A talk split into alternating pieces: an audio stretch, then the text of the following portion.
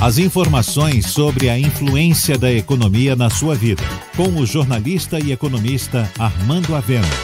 Falando de economia. O Brasil é um manancial de energia solar. E essa energia solar, além de ser limpa e barata, pode ser gerada diretamente pelo consumidor.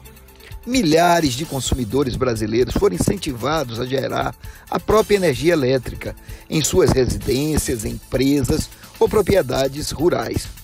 Ao instalar as placas solares em seus telhados, o consumidor gera energia que é consumida em sua casa e o excedente gerado fica como um crédito e pode ser usado para o abatimento de uma ou mais contas de energia do mesmo titular. É um trato justo e por isso milhares de consumidores optaram por essa energia. Mas no Brasil, sempre se busca um meio de tirar dinheiro do consumidor.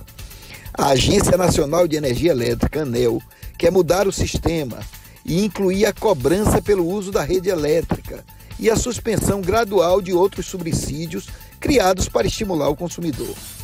Isso significa que quem investiu na energia solar, pensando em gerar e administrar sua própria energia, vai ficar novamente dependente das tarifas definidas pela ANEL para o uso da rede elétrica.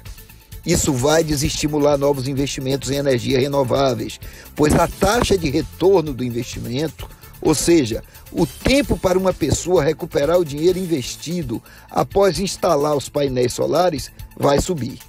A conta, mais uma vez, vai cair nas mãos do consumidor.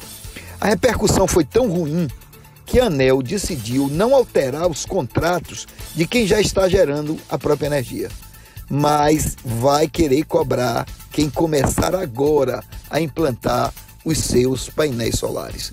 Mais uma vez, o consumidor vai sair perdendo. Você ouviu Falando de Economia, com o jornalista e economista Armando Avena.